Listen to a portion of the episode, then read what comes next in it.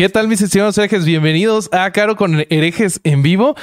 Está bien bonito, güey, porque ustedes no tienen idea. O sea, aquí Caro, Vasco y Durán, pero yo ya puedo escuchar el intro ahora. Entonces ya sé en qué momento entrar y no tengo que adivinar. Eso está, está bello. Aplausos para mí mismo. Eh, ¿Cómo estás, querido Alejandro Vázquez Aspilicueta? Te voy a presentar a ti. Primero, cuéntame las noticias. Brevemente, Podimo, mañana, último episodio de los primeros seis. Sale otro en octubre sobre los Borgia. El de mañana se trata sobre los orígenes del Islam. Eh, como decía, dejamos la vida en hacer ese episodio, o la vamos a dejar. Eh, y nada, disfrútenlo, suscríbanse, 45 días gratis, pero si se quedan a partir del 46, participan por entradas para el show que vamos a dar el 11 de noviembre en la Ciudad de México, en el que va a estar caro, ya lo dije. Eh, y, este, y nosotros, así que este, nada, suscríbanse a Podimo. Y Nada, ¿qué más? Ah, pará, algo más. El jueves que viene eh, eh, encuentro en vivo con los Patreons. Después les vamos a dar novedades, pero tiene una vueltita muy interesante porque van a poder escuchar una grabación, además de estar en el encuentro con nosotros. Así que va a estar bueno. Así que si quieren participar, suscríbanse al Patreon.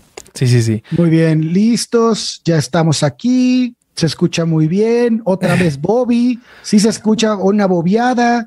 Eh, otra vez este cabrón. Saludos, amamos Bobby a Caro. siendo Bobby, milagro y está la señal. ya hacía falta que Bobby hiciera un Bobby. Eh, que cante el Corsario. No, yo canto si van al en vivo de Podimo. Ah, eso. Ni le digan porque neta, si el Corsario es esa persona que estás bien a gusto en una peda y de repente sale un güey. boliviano. Y sale un güey con una guitarra. Ese es el Corsario, güey. Claro que no, güey. Nunca en la vida he hecho eso, güey. con Luis y Marica, güey es más probable, es más probable que haga bueno, ya, mejor me callo. Pero déjame, te presento como el Paco de este Pácatelas llamado Herejes el podcast. Nunca viste Pácatelas, no mames. Sí, güey, yo creí que iba a salir con Mario Besares, una madre así, güey. No, no, nomás el Paco de este Salían Pácatelas también, ¿no? Ese güey. Sí, desde ahí ya. Sí, a huevo, yo me acuerdo. Sí, sí, ¿A poco ya habías nacido, Bobby? Sí, güey. Empácatelas, órale. Sí, sí, sí. ¿Cómo este, están? Si vieron el, el, no episodio que nunca salió en realidad de leyendas, sabrían esto. Pero bueno, vamos a. Como ya no quisiste decir nada y solo. No, siempre me callas, güey. Está bien. Güey, te pusiste a leer este cosas del chat de algo que nunca pasó porque esto se va a editar. Esto se va a editar. lo que sucedió, nadie lo va a ver. Porque, güey, esto sale también en plataformas. no, güey, pues es que esto sale en plataformas de audio y no va a tener ningún sentido. Se va a cortar. Qué triste que seas así. Eh, ni modo. Este, y, bueno, voy a presentar a, nuestra integrante que falta con mi presentación del episodio pasado que me aplaudo a mí mismo como me gusta hacer porque siento que está muy bonita. Entonces, bajando de su castillo de periodismo serio e incisivo para codearse con nosotros, la perrada, tenemos a mi querida Caro Hernández. ¿Cómo estás? Y, es importante precisar, Bobby, que bajo levitando desde mi castillo. Estamos rompiendo todos los círculos de confianza posibles. Te quiero, Caro, te quiero mucho. Bajar levitando debe ser más fácil igual, ¿no? Depende de la velocidad pero bajar levitando debe ser Pero sí, M aquí desde mi periodismo serio. Y fíjense que antes de que tú lo decidas, Bobby, yo les voy a platicar que en la primera noticia me toca a mí. Tiempo, se sabe que yo en este espacio no decido nada. Eh, nada, nunca. yo no tomo decisiones. No, sí. Ah, Oye, Llorona, pero sobre todo lo quiero decir yo porque pues no es una noticia, güey. Decidí decidí arbitrariamente que, que, no iba a ser una noticia porque nada de las noticias que vi me gustó y porque los últimos este, en vivo han sido muy deprimentes, sí. con noticias muy terribles. Hoy traigo una noticia bien culera. La neta, siempre traes tu vida tan culera, Corsario, que quieres que todos nos sintamos identificados con eso. Estoy harta, estoy harta de esa cosa tan oscura que te vive. Pero, y hablando de cosas oscuras. pues, ¿qué le has visto? ¿Qué, le has visto? Ese viaje en Querétaro. El tercer ojo. Te lo vi con el tercer ojo, güey. Que ahí fue donde estuvo lo grave. En esa, en esa terracita. Público, prepárese para el episodio del domingo. Solo digo eso, solo digo eso. este, entonces. Oigan, este. Ah, es que además quería ligarlo muy forzadamente con, con esta oscuridad y luego hablar de mi tema, ¿Qué dicen de tu playera? La playera de Vasco está de 100. Vende las Vasco. Sí, Sí, está muy bueno. sí está chida, sí está chida. Yo antes de ustedes no era así de comer, o sea, no, no pensaba en la merca todo el tiempo y ahora No con mientas, ustedes el no mientas, capitalismo me claro que sí. ¿Sabes qué es la merca en Argentina? Caro? sí, justo pensé eso. Justo lo pensé. Es la cocaína, la merca. Así y que te hablando voy, de besares, te voy a cortar, sí, sí, sí, sí, sí. Hablando del corsario, te voy a ¡Ah, cortar y, y solo va a salir en Argentina esa parte en la que dijiste que no pensabas en la merca todo el día. oye, Eh, pues qué delicado. nos van a desmonetizar otra vez, güey. Sí, ay, bueno, manden Necesitamos superchats superchats porque ya nos van a demonetizar seguro. Sí. Mándenlos desde ahorita, Superchat, desde ahorita, por favor, que desde nos van a ahorita. desmonetizar. Lisbeth, Oigan. perdón. Lisbeth Dime. dice, el Vasco rompió su récord de no hablar. No lo había visto tanto tiempo callado. Eso vamos a decir también el día que te mueras. Bobby. que puede ser a partir de mañana que salga el Sí. episodio de Islam cuando quiera. el día que Eh, sea, pero el problema es que ya no vamos a poderlo decir nosotros porque también vamos a estar muertos. Sí, sí, sí. bueno, Caro estaba diciendo algo y fue infantilmente interrumpida. Sí. Pero fue irrelevante realmente porque solamente quiero hablar de feminismo blanco y evidentemente a ustedes no les importa porque son Claro. blancos los tres. Súper blanco.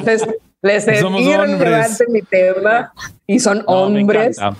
Me encanta. Oigan, Cuando vi este- que ibas a hablar de eso en Querétaro, eh, Sí. me, me pareció espectacular y quiero saber todo del feminismo blanco. Bueno, no vas a saber todo porque esos boletos se venden. Entonces, Ok, vas a entonces, saber. Quiero saber Claro. lo suficiente como para que la gente compre boletos. Exacto. Y no estamos hablando de una estrategia de dealer, tampoco esto lo puedo decir, pero es como les voy a dar una probadita para que luego compren más, ¿no? Es que Ok, usted sabe, vamos a la merca. en un negocio que ancestralmente ha funcionado. Es que Pod- fíjate, podría no ser de dealer, pero podría ser como de fórmula para bebé. eh, voy a ignorarte otra vez Sí, solamente por respeto, por respeto a nuestra adelante. audiencia y a su intelecto. Adelante, adelante. Este, cuando yo empecé con este rollo del feminismo, güey, yo no sabía que había al, al corsario le mama esas pinches. Pero bueno, yo no sabía este asunto del feminismo, o sea, yo no sabía que mi feminismo era tan blanco. ¿Sabes? A pesar de este color que además pareciera incongruente, pero no, güey, tiene mucha congruencia porque el feminismo blanco no tiene que ver con el color. No, no necesariamente.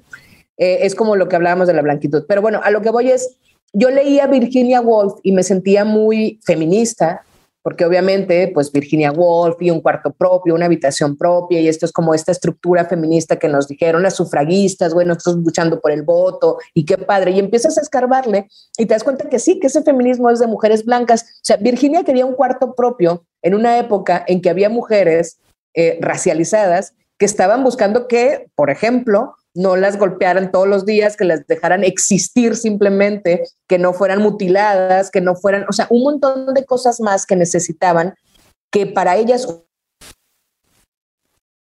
Hoy, Se colgó caro. Se La fue. perdimos. Bueno, aprovecho para Entonces, darle gracias a Andrea tiempo, tiempo, te perdimos, te perdimos. Te perdimos, te Te cortaste. perdimos.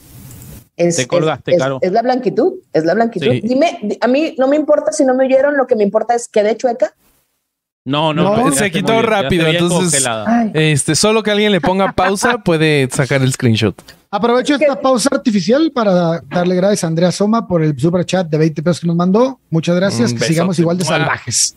Eso. No tienes idea, Andrea, de lo que estaban diciendo. Oye, pero es que de hecho por eso no gesticulo mucho cuando hablo porque no quiero que quede este, friseada mal. Eh, bueno, lo que decía era de Virginia Woolf y, este, y de este feminismo de las sufragistas que es muy blanco y al final de cuentas el feminismo blanco lo que lo que persigue son cosas que no nos atraviesan a todas las mujeres. Y esa es como parte muy, muy por encima de este, de este proyecto. Son mujeres blancas salvando mujeres cafés, ¿no? Es como yo sé lo que tú necesitas y yo voy a luchar por lo que tú necesitas.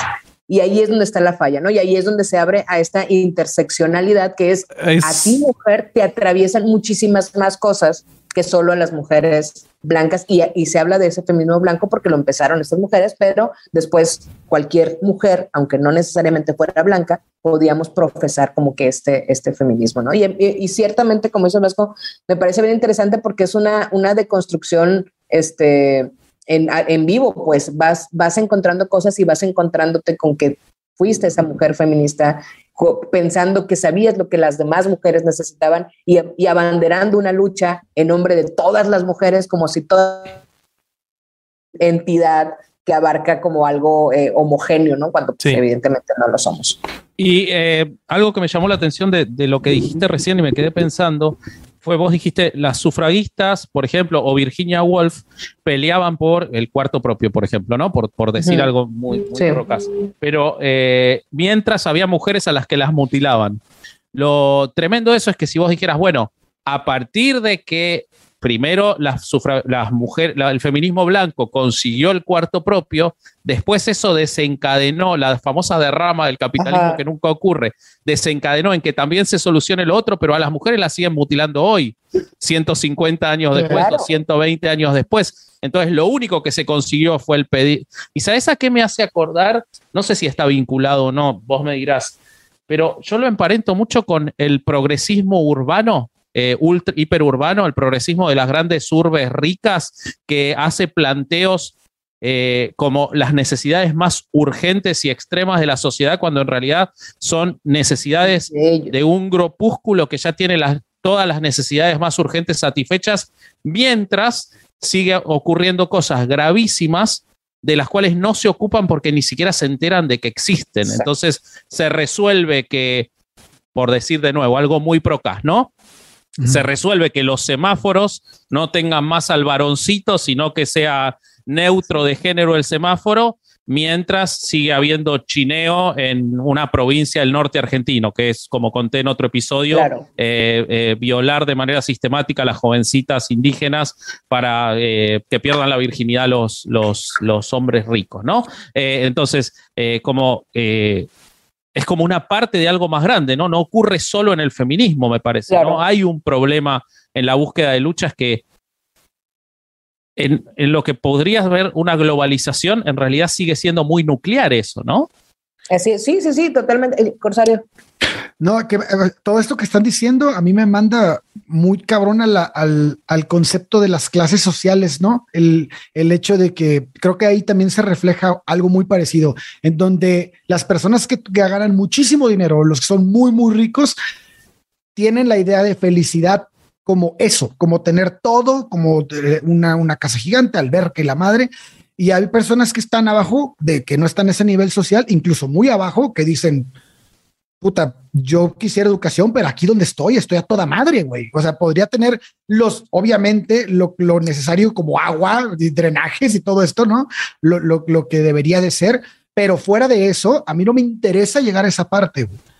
O a mí no me interesa este, tener ese punto vaya, el concepto de felicidad. Sí, ¿no? sí, sí. no me representa igual. Exacto. Lo, lo, vemos, por ejemplo, eh, cuando hacen las encuestas de, de, de, qué países son más felices, pues no son los países más ricos los más felices, güey. Entonces te vas a eso y dices, puta, esa lucha, como lo que estás diciendo, esa lucha de las personas que tienen todos los privilegios y que no alcanzan a ver cuáles cuáles no son esos privilegios o dónde, cuáles hacen más falta o cuáles son más importantes o a veces le dan importancia a cosas que realmente pues, te dejan. Y está bien cabrón está bien cabrón, Corsario, porque no, no son excluyentes del todo, es decir, no significa que no tengamos que pelear porque eh, los semáforos no tengan una cuestión binaria, porque es importante la representación y porque es importante el lenguaje y porque es importante. No significa que tengamos de pelear, pero pareciera que todo lo pensamos en binario. O sea, solo podemos lo que decía, ¿no? Es como, esta es la lista de 10 causas en el mundo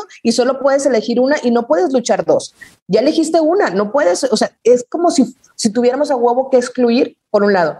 Y por otro lado, este asunto de, que decías de los conceptos de felicidad y tal, yo eh, alguna vez puse el ejemplo, eh, me contactaron de una organización que se llama Techo para, una, para dar unas pláticas. E, esta organización lo que hace es justamente crear eh, vivienda en zonas marginadas y en zonas precarizadas pero integran a la comunidad, ¿no? No van y se las construyen como tal, sino que integran a todos y todos participan para generar un proyecto alrededor de eso. Y una de las preguntas que me decían en, en, el conversatorio de esto era, a veces vamos a comunidades y nos dicen que no quieren una casa. ¿Cómo le hacemos? Y yo dije, pues es que no le haces una casa. O sea, ¿por qué asumes que el concepto de casa como tú lo tienes es lo que le va a dar felicidad, pues sería, estaría bien que escucharas qué es lo que necesitan. antes de es hacer justo el cuarto propio. Es que es justo el cuarto. A lo mejor no necesitan un cuarto propio. A lo mejor lo que necesitan es un... Eh, la cocina fuera de la... De la, el baño, güey. que su baño no esté adentro de la, del comedor. No sé, no, no existe tal. Pues, y, ojo, ojo. Sí, o un lugar mejor para trabajar, quizás, para desarrollar sus actividades propias, productivas. Una escuela. Quizás hay es mucho más productivo. Sí, sí, sí, totalmente. Hay un, hay un comentario que dice, no romanticemos la pobreza. Creo que no va por ahí. O sea, el, punto Que, estamos, que estamos hablando es, este, las necesidades o lo que para la gente que tiene privilegios es lo más, lo más importante, pues muchas veces no lo es. Y cuando toman la lucha, que para ellos con su bandera, pues a veces están apuntando a, blancos que no lo son. claro, e, e, es, es, lo contrario, es atendámosla de manera genuina. Porque si no, lo único que estás haciendo es darle un greenwashing, un maquillaje, y, la cuestión de fondo no cambia porque no estás atendiendo esas luchas. Ahora, eh, yo, hay, hay, un, hay un punto en el que vos decís, yo coincido con vos absolutamente, en el que una lucha no es excluyente de otra. Pero hay una realidad que es que quienes le dan difusión a las luchas, y la difusión es lo que permite que se sume más gente a las luchas, sí lo hace de manera binaria. Por ejemplo, cuando, y hablo de los medios de comunicación principalmente, cuando se plantea una eh, lucha eh, del progresismo o de los conservadores o del feminismo determinada, ¿no? Eh, por ejemplo, el lenguaje inclusivo, que no tenemos que decir de vuelta nuestra posición del lenguaje inclusivo. Vayan a escuchar el episodio sobre el lenguaje inclusivo. No estamos en contra del lenguaje inclusivo, que no se interprete mal eso. Creo que hemos sido vastos y acabados sobre el tema como para no tener que explicarme ahora de vuelta. Pero cuando se plantea la lucha del lenguaje inclusivo en la ciudad de Buenos Aires, por, por ser bien local y bien de lo que yo conozco, y se plantea la lucha de eh, para reducir el trabajo infantil en el norte argentino. La, tiene mucha más difusión la cuestión, pero exponencialmente más difusión, la cuestión del lenguaje inclusivo como lucha y van a las escuelas a ver si los chicos lo hablan o no y le preguntan a un especialista y la Real Academia que lo que ocurre con el trabajo infantil. Y yo creo que ahí no hay eh, si bien las dos luchas son válidas, una no tiene por qué excluir a la otra, pero sí cuando se le presta más atención al lenguaje inclusivo, a la lucha del lenguaje inclusivo, necesariamente pierde efectividad y atención lo otro. Eso sí, ocurre de manera claro. me parece. Sí, no, porque al final de cuentas no podemos dejar de priorizar de alguna forma. O sea, aunque tengamos que ampliar las luchas y abrir las luchas, no podemos excluirlas, pero en el sentido de eh, vamos a poner esto primero, esto después. Al final de cuentas, al, final de cuentas tienen que ser como las urgencias, ¿no? Primero lo urgente y luego lo importante. No, no sé si está relacionado, pero creo que sí. El, cuando hice una editorial sobre el cambio climático, me causó mucho conflicto porque me enfrentó con unas cuestiones muy fuertes acerca de mucha gente que me decía, es que las acciones individuales no suman. O sea, las acciones individuales no sirven. ¿Por qué? Porque las que deben hacer son las grandes empresas. Entonces mi molestia era como, no, claro, nosotros tenemos que sumarnos también y hacer las acciones individuales porque pues, las pequeñas cosas y todo el mundo las hace, a sumar. Me decían, sí, me decían, sí, pero a la hora del el impacto real, si mm. tú distraes la atención de la gente en mm. pequeñas acciones, entonces no prestan atención justamente a los reclamos que tendrían que estar haciendo a las grandes empresas y me desarmaron, güey. Tú sabes cómo me pongo cuando a mí me desarman. me quedé sin putos argumentos y, dije, pues están equivocados y me fui. Y es que, claro, es, bien interesante porque las acciones así este, personales, que, que, no son muy masivas, terminan siendo muy masivas en, los medios de como TikTok, esas más que, que están ahí regalando dinero. Los popotes de las tortugas, güey. Claro, güey. E, e, e, ese fue el ejemplo que me pusieron y, por eso fue como, claro, todos fuimos un, vamos a dejar de usar popotes porque la pobre tortuga, cabrón, te fumas cuatro cigarros al día y tiras el filtro, ¿sabes que esa madre contamina 35 veces más que un puto popote en el agujero de la tortuga, pero como nos enfocamos en los popotes, ya, güey, ya no hay popotes, ¿qué? Pues nada, güey, seguimos empinadísimos. Entonces creo que tiene que ver con lo que dices, Vasco, es como, sí, hay que seguir y no es excluyente y no es que dejemos de hacer las pequeñas acciones, pero no podemos perder el foco de que las grandes Totalmente. decisiones también hay que, o sea, no hay que soltarlas, pues. O que son más Sí. importantes, sí. Ahora, eh, qué, triste es porque me pongo a pensar, y a partir de que vos el otro día anunciaste el tema y todo, me puse a pensar y no falla nunca. No, no encontré un caso en el que se deje de lado una pelea eh, urbana o de feminismo blanco por sobre una mucho más urgente, porque sin duda, o sea, no creo que haya alguien que lo piense dos segundos al que le parezca menos importante eh, que se deje de eh, arrancar los clítoris en África por sobre eh, el- los baños neutrales. Digamos, no, creo que no hay duda de la importancia o de la urgencia, de la urgencia de uno Exacto. sobre el otro. Eh, y la trascendencia se pierde, y, y creo que también hay una idea de que lo hablamos muchas veces en otros episodios. Bueno, estas cosas pasan hace tantos años que vamos a tratar de ocuparnos de algo más fácil de resolver, más urbano, que nos van a prestar más atención porque no vamos a resolver lo otro. Y es el, eh, la serpiente que se come la cabeza porque nunca se resuelve, porque siempre se posterga para resolver esas otras cosas. Está, está, eh, a mí me, me, me decepciona en muchos sentidos, pues, porque al final justamente encuentro estas, eh, eh, te encuentras en esta paradoja de es que te entiendo, pero no podemos dejar de hacerlo, pero dejar de hacerlo tampoco influye, pero el que no influye entonces deja de impactar, ¿sabes? Y te quedas como este atrapado en, en, en este círculo en el, que, en el que no sabes cómo salir. Yo creo mi, mi, mi, mi percepción, y, y para ligarlo al, al feminismo blanco, y si quieren, para cerrar el, el tema de eso, mi percepción es que tenemos que entender que nos atraviesan realidades distintas. Y a partir de esas realidades distintas, yo, el, el complejo este de Salvador, yo no puedo venir a decirte qué necesitas tú, yo necesito Claro. escucharte. Y que me, tú me digas, y eso funciona para todo, ¿eh? no nada más para los movimientos sociales, sino para la existencia y la convivencia. Yo no te voy a querer como yo quiero quererte.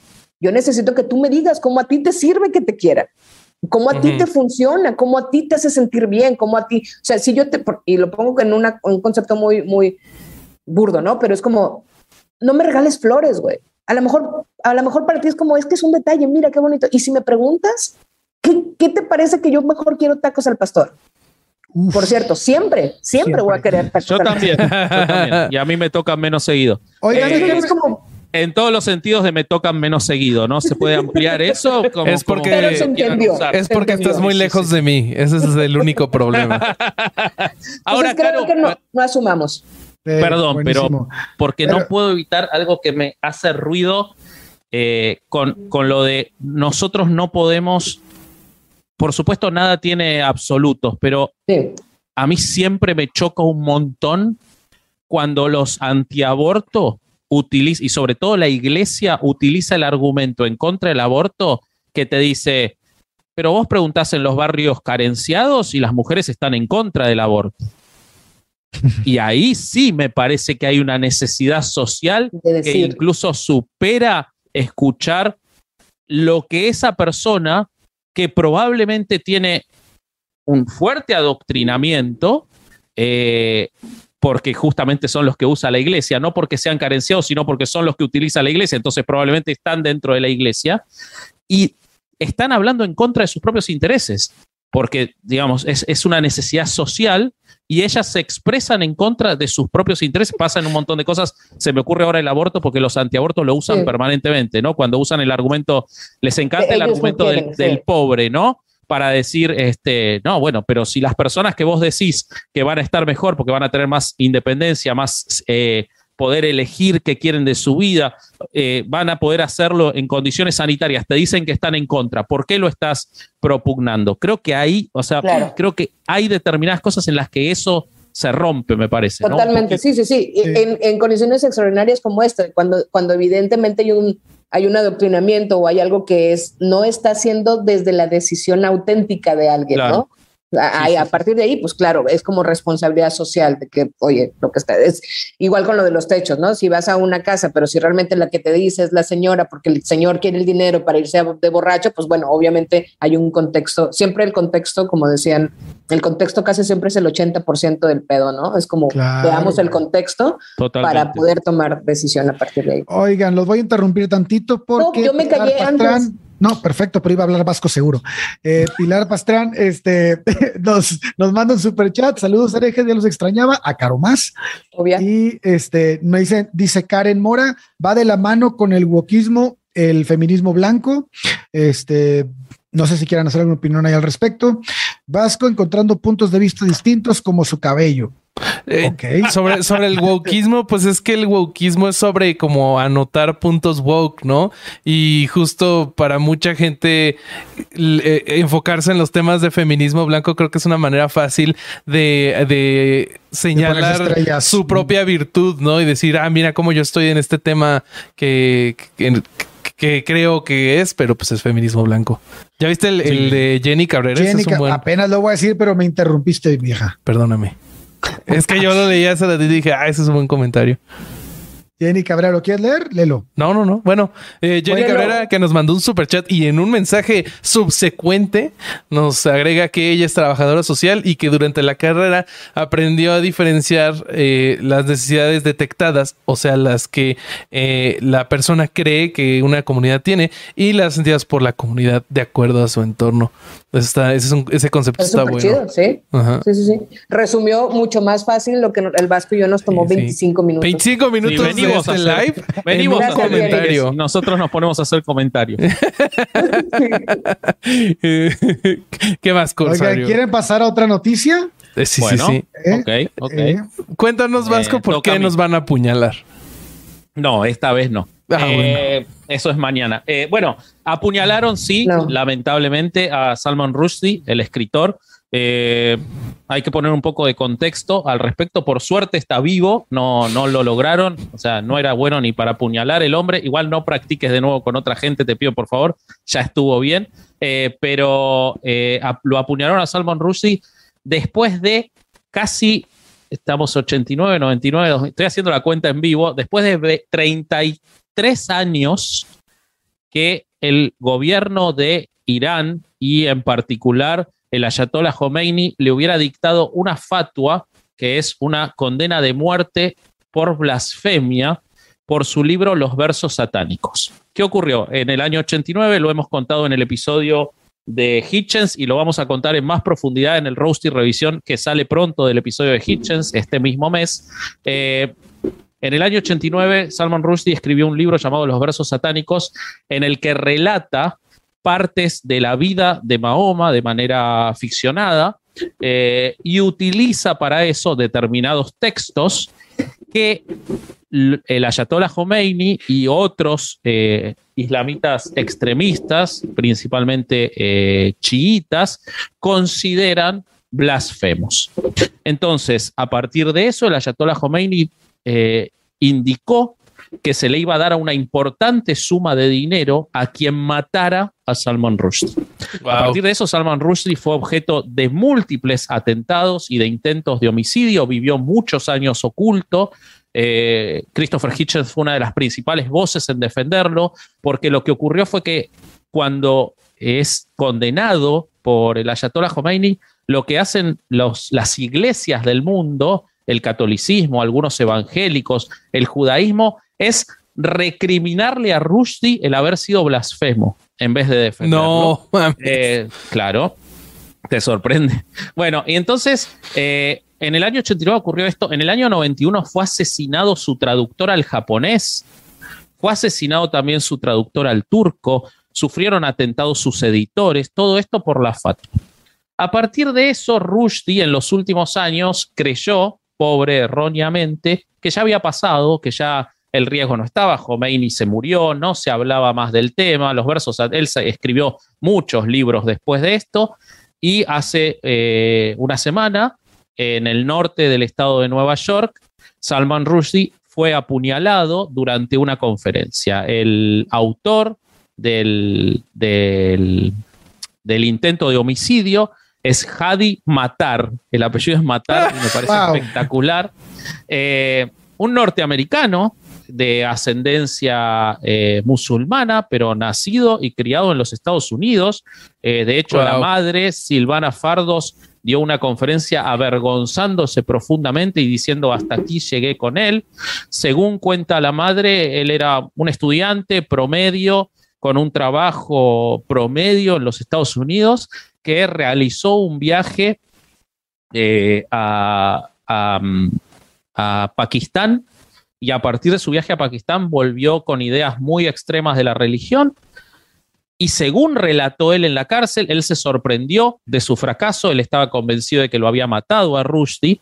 Eh, se dijo que lo hizo después de leer las primeras páginas de los versos satánicos por el asco que le produjo. Y se negó y, y dijo que lo buscó, se enteró que iba a dar una conferencia, sacó un pasaje, se quedó dos días durmiendo en la calle del pueblo cercano a Búfalo, donde fue la conferencia, y entró y lo acuchilló. Eh, él se negó a decir si está vinculado con la fatua, pero es eh, muy, muy...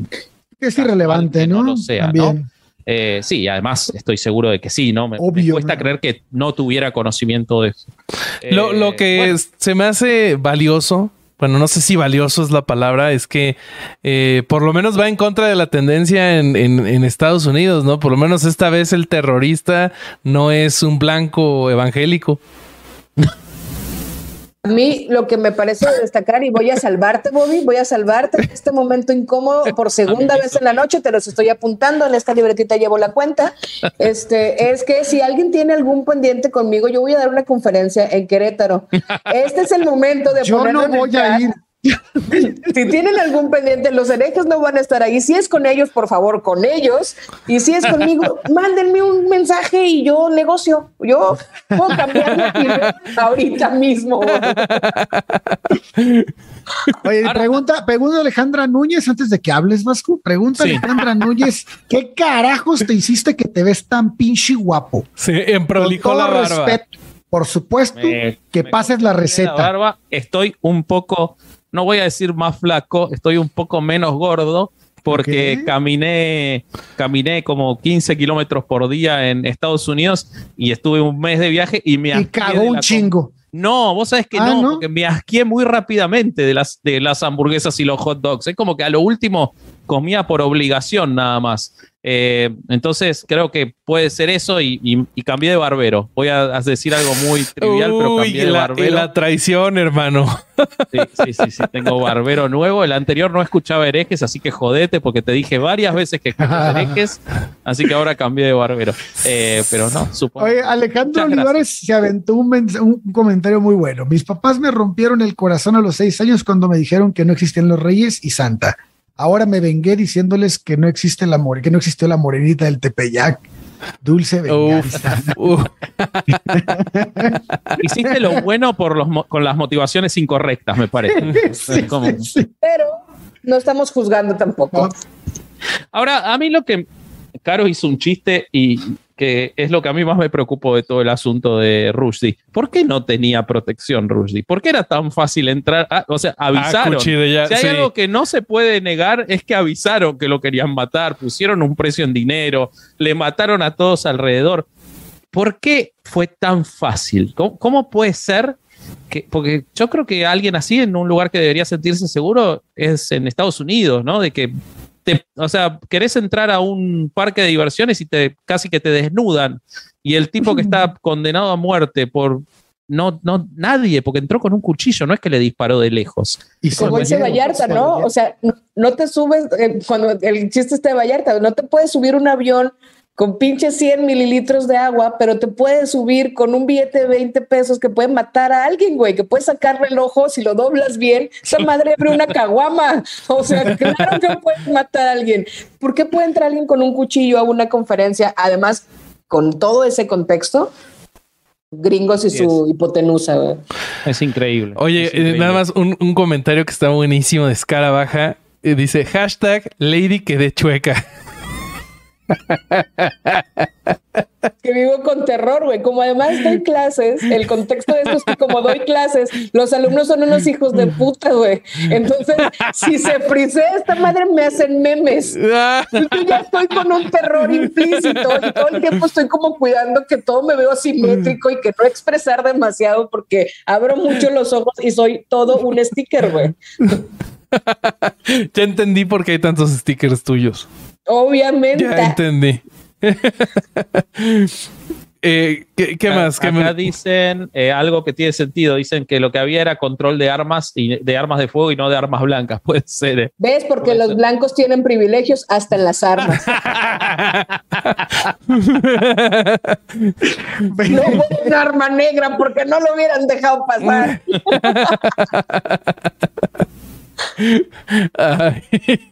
Esta noticia fuera de contexto, pero espectacular. Aquí en Juárez arrestaron a un tipo por comerse a su perro afuera de su casa.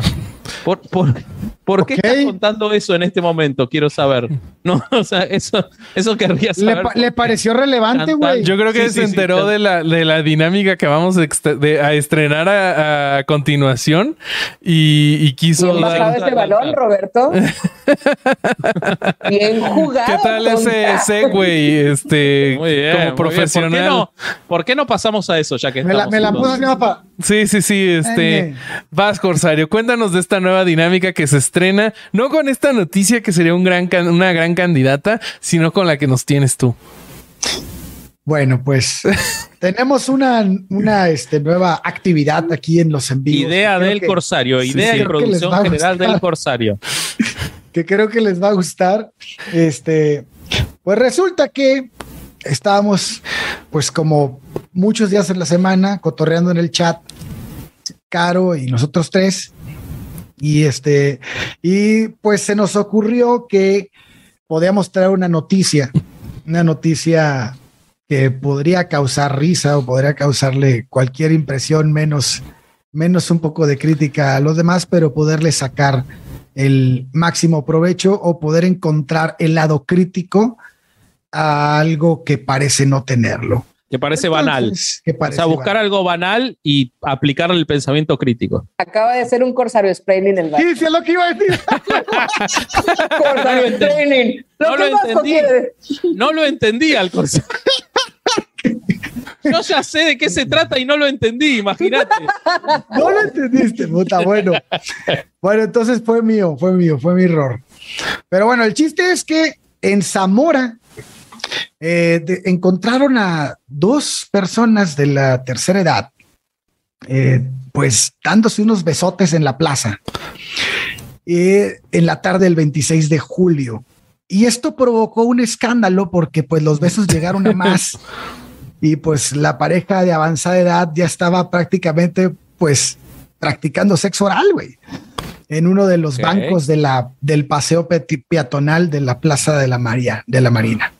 Entonces, este, pues si bien pues esto es un, un delito, no importa, o una falta una administrativa falta. más bien, no, importa la edad, güey. Aunque dicen Este- que solo si lo hacen. No, no, sí importa la edad. Hay una edad en la que sí es delito. Aclaremos eso, por favor. Antes, Que antes- no crean que pensamos que está hay una edad en la que sí es delito. Sí. A partir de los 18 no es No, delito. Por no favor. creí que fuera necesario explicar Ay, eso, no, sí, pero no es falta administrativa, aclarémoslo, por no vaya a favor. ser que nos esté escuchando aquí un sacerdote y va a decir, ah, Sí, no, sí, sí, sí se sí, puede, güey. favor. me dieron permiso los herejes. Sí. Este, entonces, no sé, si quieren, yo traigo un planteo y se este, se me ocurre algo y, y- y lo cotorreamos y ahorita Vamos. aventamos más. A mí me parece que, sacando el contexto de que obviamente es una falta administrativa, que cuando las personas llegan a la tercera edad, eh, eh, como que la sociedad considera que ya no tienen ciertos derechos como el de sentir placer, ¿no? Sorprende mucho cuando una pareja de edad avanzada se, se da unos besotes en la plaza al nivel de unos jóvenes, Ujú. pero mi pregunta es ¿por qué carajos, güey? Tienen la libertad de hacerlo, no pasa nada, pero socialmente son señalados mucho más que una pareja joven. Es más, tal vez la noticia no hubiera impactado tanto si fuera una pareja joven, pero impacta mucho por ser un par de ancianos. ¿Qué opinan? Eh, pues yo, yo algo que, que me trajo esto a, la memoria es que cuando eh, mi abuela materna todavía vivía, eh, Daba Y- sexo oral en las plazas. no, este, en un momento este, trajo eso vivió, vivió en una, en una eh, asilo para ancianos, ¿no? Y, ahí daba sexo oral. No, bueno, puede ser, puede ser por lo que les voy a contar que yo no sabía hasta ese momento. En un momento platicando con el personal de- del hospital, los psicólogos, este, las enfermeras, porque pues iba seguido a visitarla, me enteré de que una de las eh, problemáticas que tienen muy seguido los asesinos de ancianos es la, la de eh, mini epidemias de enfermedades de transmisión sexual. ¡Wow! Porque los, la- los viejitos y viejitas que están en el asilo, pues muchos son viudos y viudas o sol- solteros y pues están en, un, en una casa donde hay puros otros viudos y viudas. Entonces pues le dan vuelo a la hilacha y se, se contagian de enfermedades de transmisión sexual todos y todas y todes porque le dan vuelo a la hilacha, güey. Y, y hay que precisar que... la mayoría no tiene dientes. Eh, Claro, claro. Muy interesante. Y, o y se los que puede muchos a esa edad deciden explorar este otras partes del espectro de la orientación sexual, ¿no? De la Porque estás de acuerdo que el tercer ojo, güey. es correcto. Entonces, hay un documental muy, muy bueno que no sé si ganó el Oscar, pero seguro estuvo nominado al Oscar que se llama El Topo. No sé si lo vieron, está en Netflix, en el cual un es chileno. eh, hay una mujer que sospecha que a su madre la maltratan en un, en un geriátrico, en una casa para ancianos en Santiago de Chile.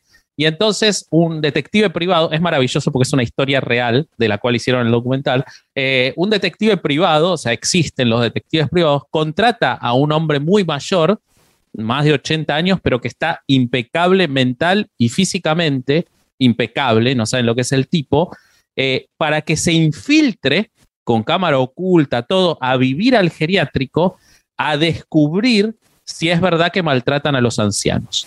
Esa es la, premisa del documental. Y lo que ocurre, que a mí me llamó mucho la atención y ahora con lo que dice Bobby me hace mucho sentido, es que como el hombre está impecable, se le enamoran todas las viejas. Pero todas, es un galán, lo eligen rey del geriátrico.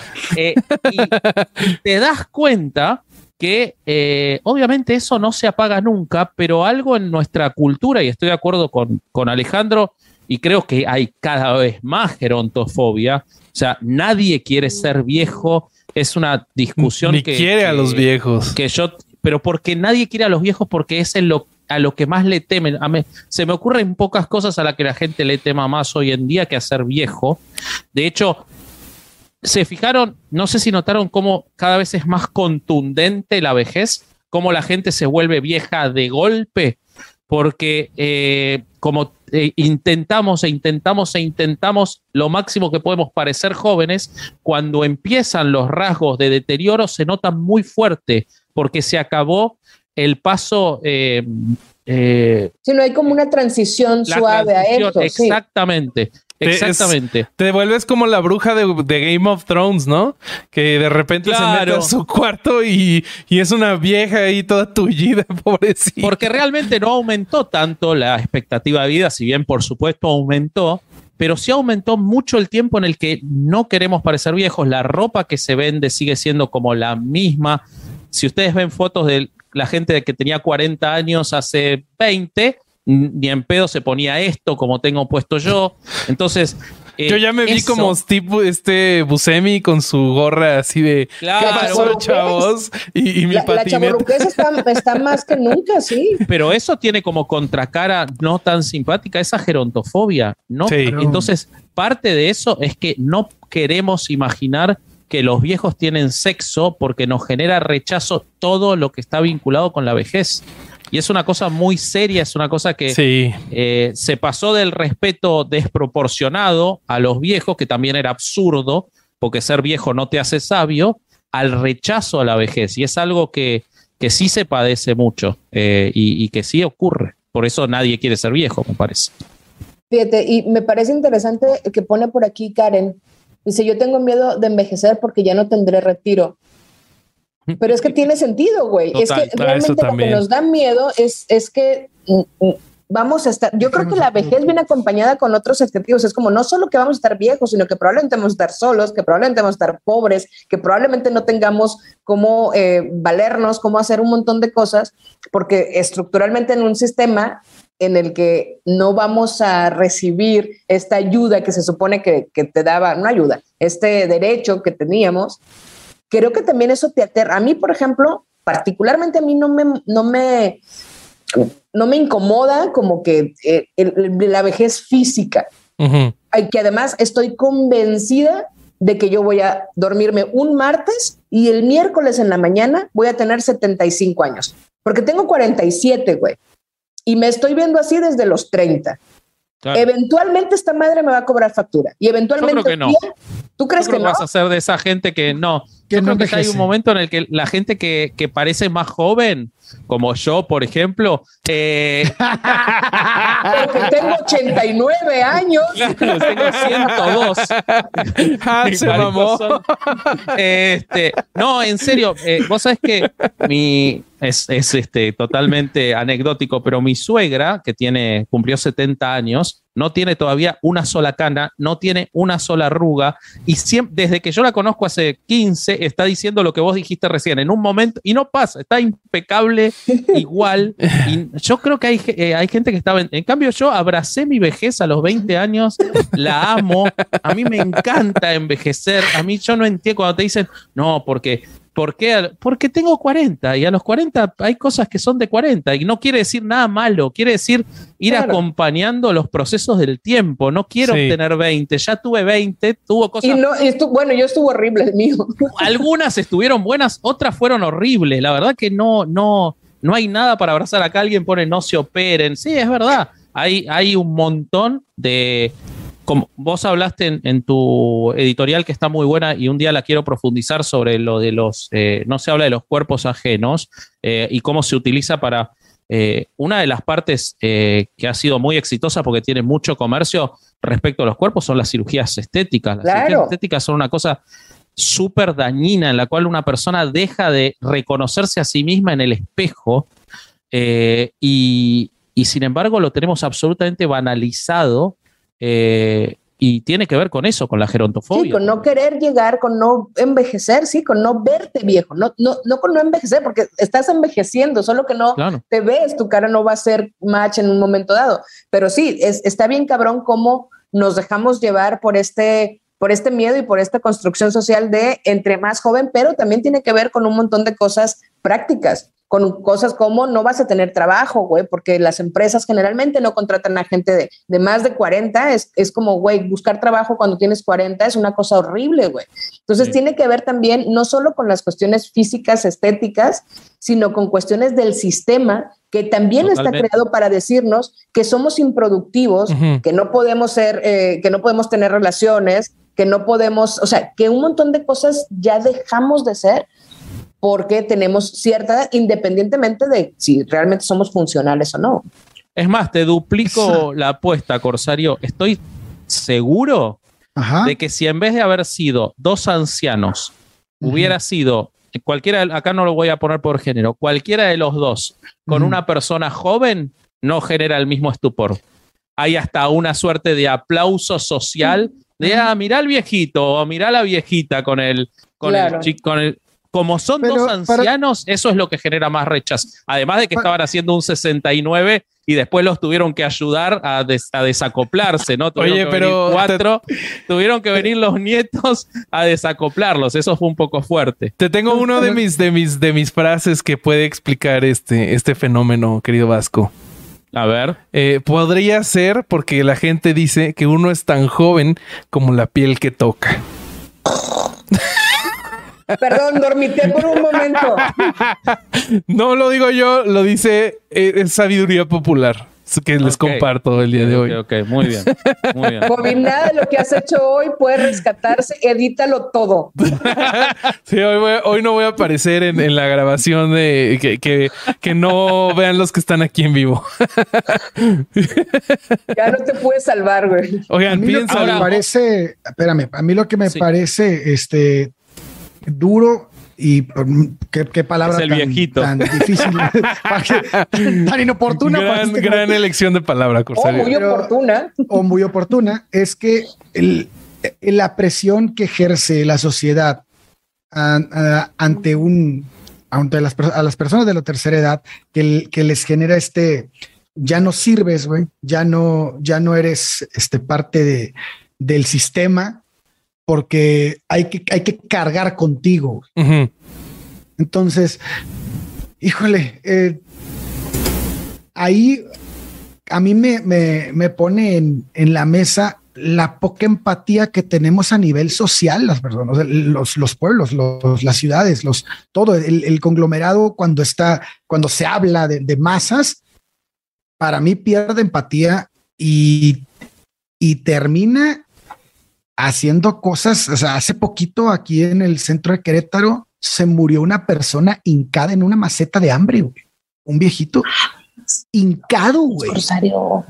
O sea, y, y ¿Viste nadie- cómo puede arruinar algo banal y divertido como Sí, podcast, no? Dijimos, vamos a dejarlo al final para, para, para divertirnos.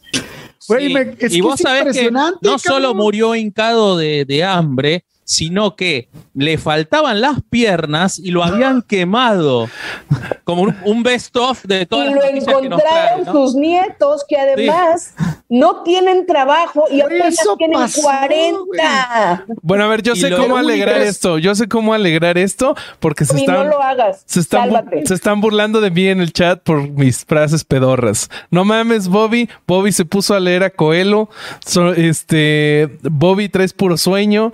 Eh, frases de señores románticos por Bobby a la maleta. güey. Eh, Bobby, voy- deja de meterte a grupo de señoras. Voy, voy a salir en, voy a salir en, el, en, el- en la página de Facebook de comentarios de señores románticos. Bo- Bobby sustituyendo al piolín de los buenos días. Sí, sí, Acá sí, Bobby diciendo buenos días, señoras lindas. Oye, pero fíjate, ah, volviendo a lo culero. ¡No! El- no, sí, déjenme- ¡Te sacamos! Me vale madre. Me vale madre. güey. Me vale madre. El- el- el- se ven todos los aspectos, güey. En este O sea, momento las- el viejito muerto se compadece de nosotros porque él no lo tiene que escuchar el corsario. O sea, él está mejor en este Güey, momento. las personas que, que son, que, que son este, de cualquier eh, homosexuales, transgénero, todo lo que quieras, que son de la tercera edad, son fantasmas, güey, sociales.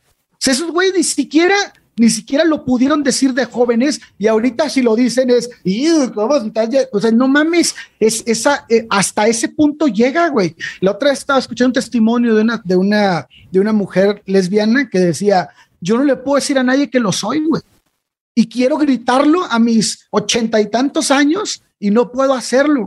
Y ahí y es y, y de eso ahí es cuando te das cuenta de hasta qué punto los tenemos completamente apartados, completamente eh, en, en, en- en neblinas, güey, o sea, en Yo tinieblas. solo voy a leer el comentario de Karen Mora que resume perfectamente lo que está haciendo el corsario y dice, ya se hundió esta madre. Sí, sí, sí. Sí, Yo sí. me quedé pensando. Suscribo, Carmen- Car- Karen, esto, o sea, el corsario llevó este experimento que pensamos en la, en, en la teoría y en el chat, se veía súper divertido, y el corsario logró de algo que estaba aprobado Terrible. por todos. Es la primera vez que nos ponemos de acuerdo súper rápido. Todos dijimos, sí, corsario, vamos a hacerlo. Va a ser súper divertido y así no quedamos deprimidos al final. No, no El dijeron viejito eso. en la, ma- en la- en la maceta.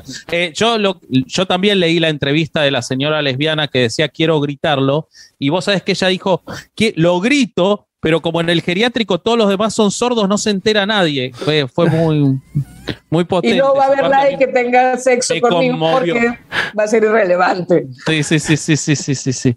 Traes Eh. puro sueño corsario, dice Memo.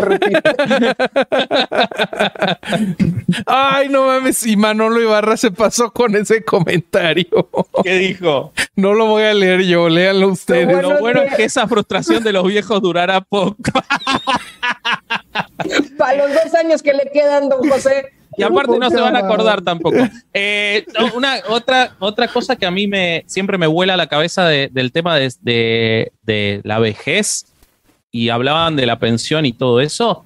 eh, ser viejo y ser eh, pobre es como lo más bajo de la sociedad. O sea, hay hasta un derecho al maltrato. eh, la cantidad, no solo eh, la cantidad de veces que escuchamos noticias de cómo entran y los... Mi, mi abuela se volvió senil después de que entraron a asaltarla tres veces y le pegaron porque no tenían nada para sacarle a la tercera vez.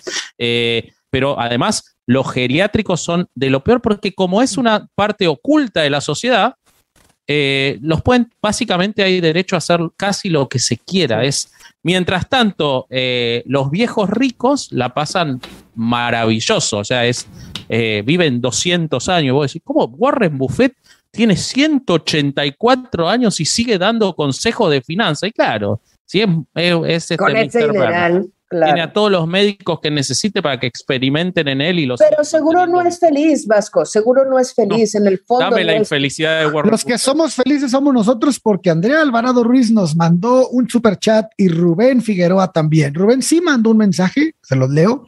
Siempre los escuchamos en el laboratorio. Madres, no sé qué laboratorio sea, pero bueno. Me dio miedo. Y a mí también, güey. No doy más. Eh, no doy más que con así no, ah, no, no doy más que con así no me da para no me deja para estudiar no deja para estudiantes siempre sabes, traen Rubén, buenas que- discusiones es que no, me quité los lentes perdón Rubén siempre traen buenas discusiones a, mesa- a la mesa muchas gracias Muchas gracias. Sí. Ahora, también hay, hay otra cosa, perdón, ¿no? Pero yo sigo pensando cosas, eh, porque mis chistes horribles me llevan a reflexiones muy profundas. Eso es el, para eso los hago. Claro, eh, también la palabra también la profunda no está bien empleada No, bueno, Creo que lo que estás buscando es otra palabra. hay que reivindicar el Viagra también, ¿no? Como se llama, bien, bien por el viejito. Eso es algo de lo que no se habla. No, pero Claro. lo, lo profundo. Eh, yo hice un chiste sobre que eran sordos, hice otro chiste sobre que estaban seniles y son también un montón de enfermedades que le agarran a gente más joven y son recontra estigmatizantes porque se asocian con eso, con esas Claro. cosas que te pasan cuando se termina la vida. Hace un rato de Caro y, y yo hablábamos de nuestras respectivas cegueras y de los culos de botella y de todas esas cosas. Son cosas que eh, también tienen que ver con decir, el- o el corsario que recién dijo, me, me puse los lentes. Les aseguro que los youtubers de 20 años no tienen estos problemas. Nos pasan a nosotros porque nos estamos poniendo viejos y es lógico, pero nos cuesta porque es una cagada envejecer porque está recontra marcado como que es una cagada envejecer. Uy, porque además fisiológicamente, pues es eh, evidentemente está más desgastado todo Empiezas a valer madre sí y empieza a valer madre. Y, y pero sí, también empieza a valer madres cada vez más temprano. Yo, yo no creo que los jóvenes, eh, ahí creo que de- dif- difiero, en el sentido es que cada vez más jóvenes tienen más pedos de que a nosotros en nuestros tiempos nos decían de los señores muchos, por ejemplo, gente con dolor de espalda, güey. Es muy de viejitos tener dolor de espalda, que te truene la rodilla, güey. ¿No? Y ahora cada vez Valió más madre, morritos escucho gente, o sea, que tiene ese pedo de me truena la rodilla o llueve y ya sentí en el codo que va a llover, ¿no? Sí, sí, sí, sí, sí. sí. Qué viejos qué- que estamos los cuatro. Tenemos que ir a coger una plaza, me parece que es la única Ah. solución que nos queda. Eh, no, no digo entre nosotros. Ah, ok, ok, que Hay, una- hay un quien- problema físico. Estamos Que cada quien agarre un viejito. Sí, sí. Shot Vasco. ¿no? El Mira, nuevo bien muerto. No. Bobby le va a dar de co- la última cena al viejito que estaba en la mano. Al fin que ya estaba de rodillas. No. Oye, me comporta. Creo por que ya favor. Perdón, muchachos. pero para uno todos estamos de rodillas igual. Todos le llegamos al lugar adecuado a Bobby. Oigan, sí, sí creo que es momento de, de- ya, los chistes se, se están saliendo de control.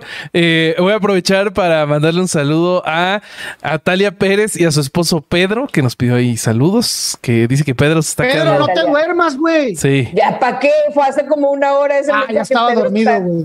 Porque estaba. está viejito. De Pues seguro. sí, fue hace como una hora, pero el encargado de leer los mensajes no los leyó. Entonces. no me este, dejas hablar Ah, pero no, pero Bobby la caga y.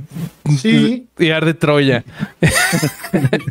Lee el superchat. Mandó otro superchat otro superchat solo para escuchar al ah a mí Ah, hola Andrea cómo estás Decir mi nombre. Seguilo, seguilo que es los interesante. amo y amo escucharlos desde el quirófano Siguiente escena, un hombre con una gasa en el Güey, ya nos están Claro. hablando de laboratorios. Güey, me preocupa desde un montón de lugares tu ¿Qué mensaje, Andrea. O sea, pedo? eh, prestale atención al tipo que estás operando, te pido por favor, o si sos vos a quien estás, están operando, que te den más anestesia. No deberías estar escuchando el en este momento. A lo mejor con la frase de Bobby se estaba durmiendo. Oh, Ah, Oh, Oh, oh. Otro super chat de Ángel Izaguirre. ¿Qué Ah, tanto influye, qué tanto influye la educación financiera en México y terminar muerto de hambre? Uy, no sé, porque Caro tenía unos Ángel es datos. Patreon también, así Sí. que le mando un Sí, abrazo. Ángel, grande. un abrazo grande. Creo que acá en México eh, depende más de otras cosas, el, el- tu posición económica, como nos lo explicaba Caro el otro día. ¿De No. lo de qué? Porque seguramente lo expliqué drogada. De lo de que, este, di- dependiendo de qué familia vienes, de tu Ah, color ya. de piel, es tu- son tus oportunidades de escalabilidad social. Si eres moreno, por ejemplo, eres menos probable que vayas a la universidad, que escales Claro. socialmente. Entonces, no Sí, sé. o sea, la educación financiera no nos sirve nada si no tenemos dinero, como cuando hablaba el Vasco Ajá. de este dinero es líquido, Banco, no sé que tengo 215 pesos en la tarjeta, no sé si es líquido o sólido, es una deuda del banco. O sea, la educación financiera no sirve a menos que tengas dinero, güey. Sí. Sí, Claro. sí, sí. Ahora el funciona al 10% revés. de tu dinero, por el amor de Dios, güey. No mames. Entonces sí, creo que por ahí va, ¿no, Bobby? Sí, sí, sí. Alguna vez, bueno, eh, alguna vez este, escuché la, ah, un, un- un cuento en el que decían que un obrero eh, tenía un sueldo con el que podía comprar su, su la comida y las cosas para que su familia viviera y las botas que necesitaba para el trabajo, ¿no? Pero solo le alcanzaba para unas que costaban un peso, por decir una cosa. Pero en la tienda habían unas que costaban 10 pesos. Pero a él no le alcanza. O sea, tendría que dejar de, de, de darle a su familia de comer, dejar de pagar la renta para comprarse unas botas que realmente le fueran a durar. El problema es que las botas de un peso le duran solamente una semana. Entonces, pues por muy financieramente educado y que sepa que tiene que comprarlas de 10 pesos para a la larga tener una ganancia mayor y, pues no las puede comprar. Horrible elección de palabra a la larga también. De hecho, horrible anécdota en general, porque No es una anécdota. Entiendo, entiendo el punto, pero lo pudiste resumir en dos palabras. Y ya, ya estaba muchas gracias por los. 9 dólares, 10 dólares. Gracias, Astrid. Gracias por el super chat. Gracias, bueno que Astrid. ¿Dónde se Interrumpiste consiguen botas de un, de un No, peso? no, qué bueno que ya desviamos la atención de la anécdota y la metáfora y la fábula que está contando el boy. Sí, Qué horrible. Hoy el bullying, hoy el bullying de Caro a Bobby está. Sí, pero, 100%. pero Es que es, también, innecesario, güey. Cuando le hice algo yo, voy a cambiar y, y voy a hacer una... Nos silenciaste a todos hoy. y, lo, y lo voy a volver a hacer. silenciaste. Y lo voy a volver Sí, a hacer. Güey, quisiera que me silenciaras los oídos, Bobby, para no escuchar tus parábolas. Güey, Solo quiero ser sorda para no escuchar más a vos. Anciana y muerta. Ahorita el viejito en la plaza le tengo envidia. Yo también le tengo envidia al viejito de la plaza. No sé a cuál hablas vos. A Pero cualquiera de los dos, ¿estás de acuerdo? Ah, que ok, preferiría estar o cogiendo muerto, güey, pero no escuchando las parábolas de Bobby. Marco Meléndez nos Ah. manda, nos da las gracias por el episodio de Antiguo Testamento de Podimo que le gustó mucho y que se sigue riendo. Eh, hay personas desveladas en España que nos mandan saludos. ¿Quién? A ver, ¿de dónde, de, de dónde más? ¿Que no sea México? ¿De dónde? De, que la gente dónde nos está Cálmate, escuchando? Chabelo. ¿De dónde nos escuchan? ¿De provincia? Los cuates de provincia. Memo, Memo Rupit, güey. Cuentos de señores meados. Andrea, So- Andrea Soma dice: Queremos morir en la maceta, Bobby.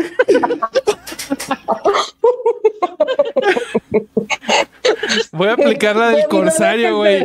Voy a aplicar la del corsario y voy a venir y no voy a hablar a la verga. Nada más voy a estar así. Astrid dice: "Ya sientes ¡Plántenme a la verga! señor". plántenme! Es más, güey, voy a poner una imagen de mí así y ya me voy a ir y los voy a dejar. ¿Qué tal, mis estimados oigas? Bienvenidos a Orejas, el podcast. Pongo la imagen y vámonos, güey, a jugar play un ratito. señor Bobby. Señor Bobby. Acá, a ver, acá hay este, la gente que está contestando. Dice Lala dos Santos, Laura. Paraguay. Dice Perú, Eh, Olivia dice Montreal. Sudbury, Ontario, Colombia, Paola, eh, norte de California, Escarabaja, eh, Florida, Alejandro Llanes, Paraguay, mirá, mirá vos. Chumel dice que Paraguay no existe. Eh, chequealo bien si estás en Paraguay. Eh. Eh, Argentina, Nueva York. Agustín Cava, Albino desde Nueva York. Muy bien, muy bien. Cuán- qué global que estamos. Chido. ¿eh? Sí, sí, sí. Gracias, cuates de provincia. Mira, saludos de Culiacán. Ah, pues es Manolo. Hola, Manolo. Manolo y yo somos amigos. Saludos, Manolo. Saludos, Manolo. Manolo es hermano de Pedro Luis, con el que hago el sauce y la palma cuando Ah, Pedro Luis no está de viaje. Ah, mira. Ah, Ok, ok. Me encantó Adriana. que estuvo, ah, duró tres minutos, viejitos. Ah, tardamos en, en la primera parte del A fue para saber qué era y después este. Acá me preocupa que hay mucha gente diciendo que es desde Buenos Aires. No puedo coger más en las plazas con viejas porque mucha gente me puede ver. O sea, estoy preocupado por eso. Güey, el mensaje de David Álvarez dice eh, el que es de, de Catepec y que ya se la sabe. ya se la mija. Ángel Izaguirre nos vuelve a mandar un super chat para que Caro siga madreando a Bobby.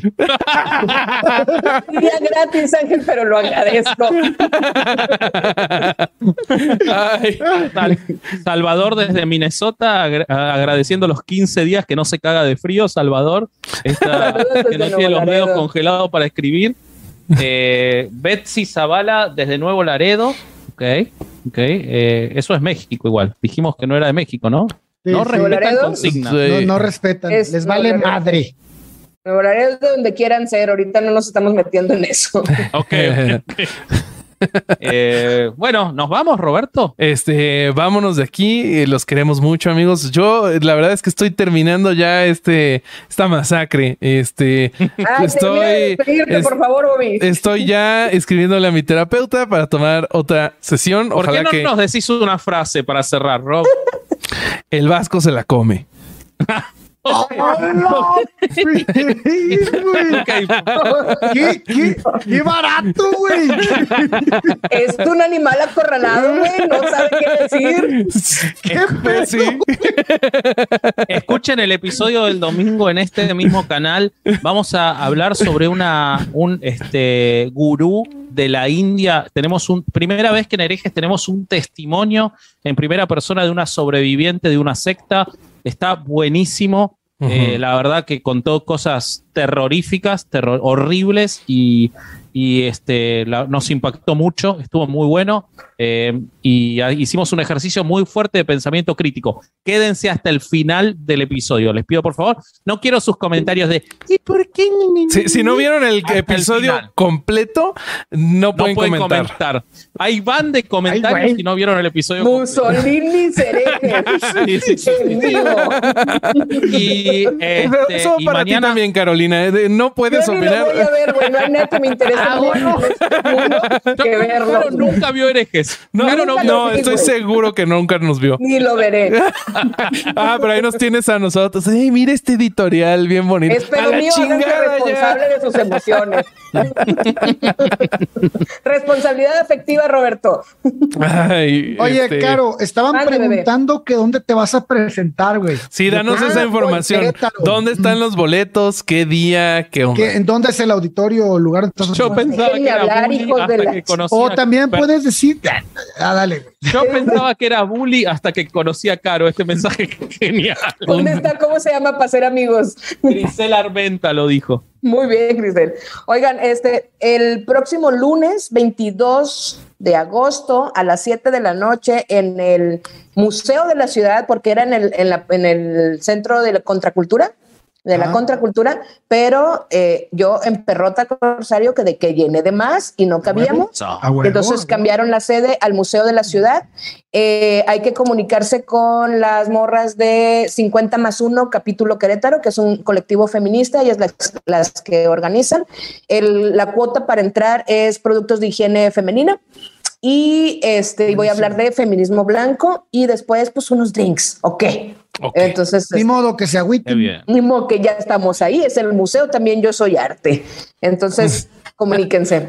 Bueno, ahí está esa información. Muy bien, Entonces- el contacto del museo es 442-212-4702 por si quieren hablar y preguntar eh, la hora. Cállate el hocico, qué preparada viene. Mario, muy Mal. bien. No- no- Vas a estar, yo voy a estar ahí con Caro O sea, no también. lees para los mensajes, pero sí tiene el, no lees los mensajes, pero sí tienes el teléfono del museo. Oye, hicieron un montón el chiste de Bobby, o sea, un chiste que lo podía haber hecho Bobby, lo voy a leer solo porque lo vi 17 veces. Esperemos que el boleto no es caro.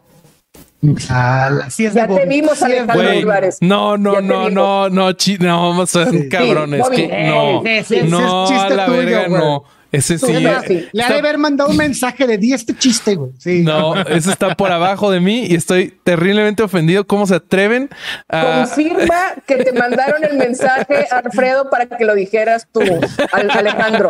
Alejandro, tanto, quiero hacer una aclaración porque lo vi varias veces en el, en el chat y acá estoy leyendo el de Martín Timún que dice, llegué tarde, hablaron sobre el arresto a los líderes de la secta de la que escapó Pablo Salum.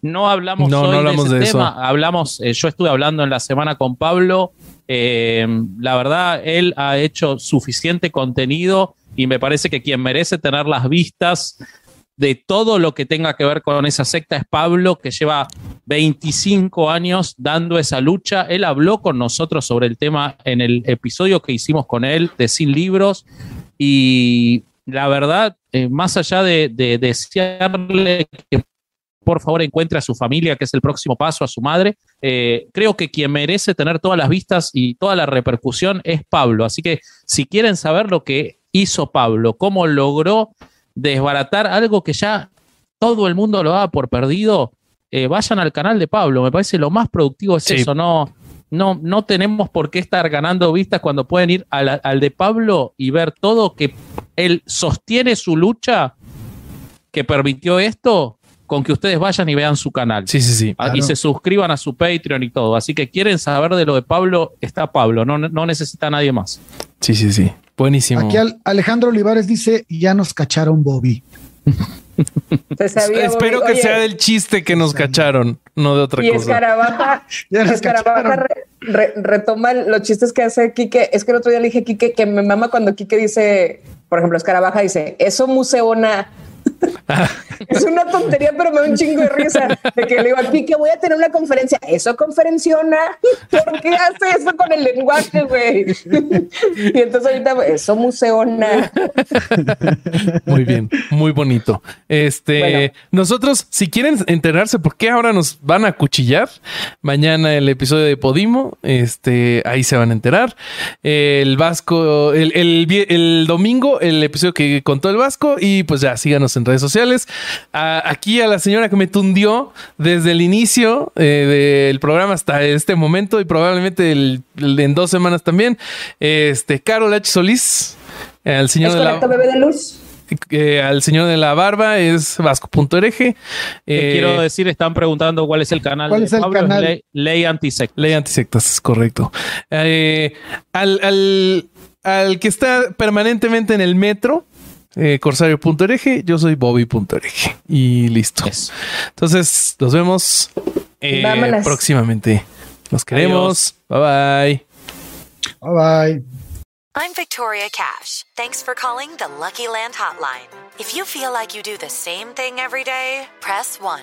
If you're ready to have some serious fun for the chance to redeem some serious prizes, press 2. We heard you loud and clear. So go to LuckyLandSlots.com right now and play over 100 social casino-style games for free. Get lucky today at LuckyLandSlots.com. Available to players in the U.S., excluding Washington and Michigan. No purchase necessary. VGW Group. Void where prohibited by law. 18 plus. Terms and conditions apply. ¿Estás listo para convertir tus mejores ideas en un negocio en línea exitoso? Te presentamos Shopify.